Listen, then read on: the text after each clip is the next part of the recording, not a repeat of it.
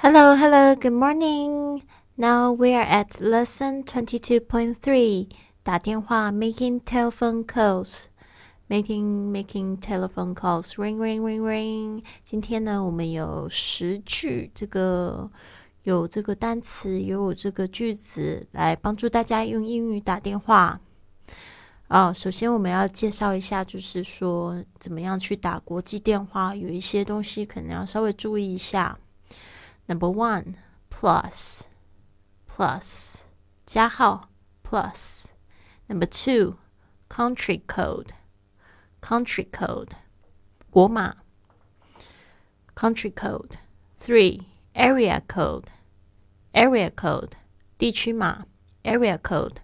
Four phone number, phone number 电话号码 phone number。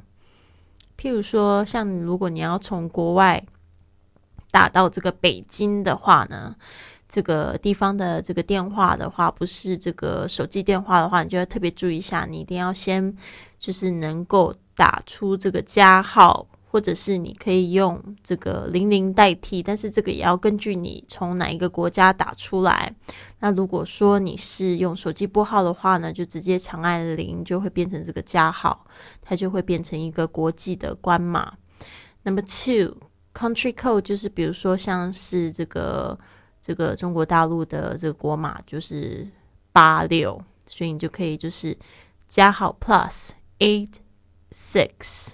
然后呢，如果你是要打到北京的话呢，北京的这个地区码就是零幺幺，但是因为你加上国码，不需要再加上零，就直接就按幺幺上去就可以了。接着就是接着你要打的这个电话号码就可以了。那如果你是打这个这个电话手机电话号码的话，就更简单啊，就基本上就只要就是打出这个加号。就是说，我说的那长汉零，或者是根据你国家打的这个国际关码有关系，大部分是零零，然后呢，呃，再加上这个八六，然后再加上你的要拨打的这个手机电话就可以了。好的，就是特别要注意一下，如果你是打这个座机的话呢，可能要注意一下这个 area code 地区码，而且呢，就是说，如果本身地区码像北京有零的话，就不需要就是再打零，就直接。幺幺上去就可以了。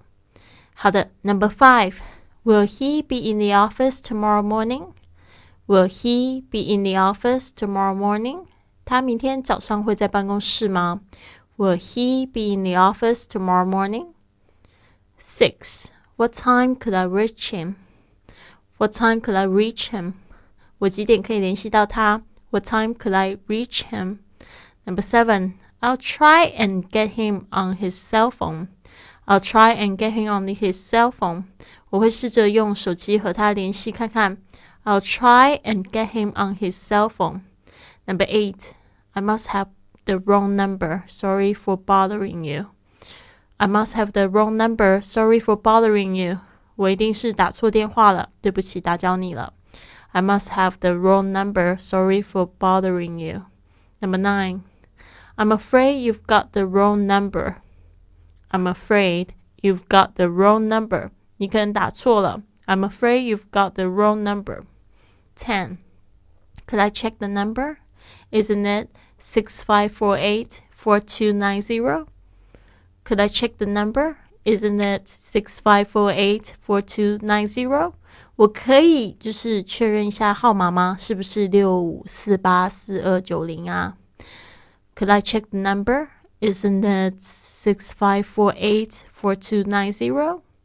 好的，这个就是今天的这个几句实用句。那有报名这个直播课程的同学们呢，可以在八点跟我在直播室相会喽。I'll see you at eight.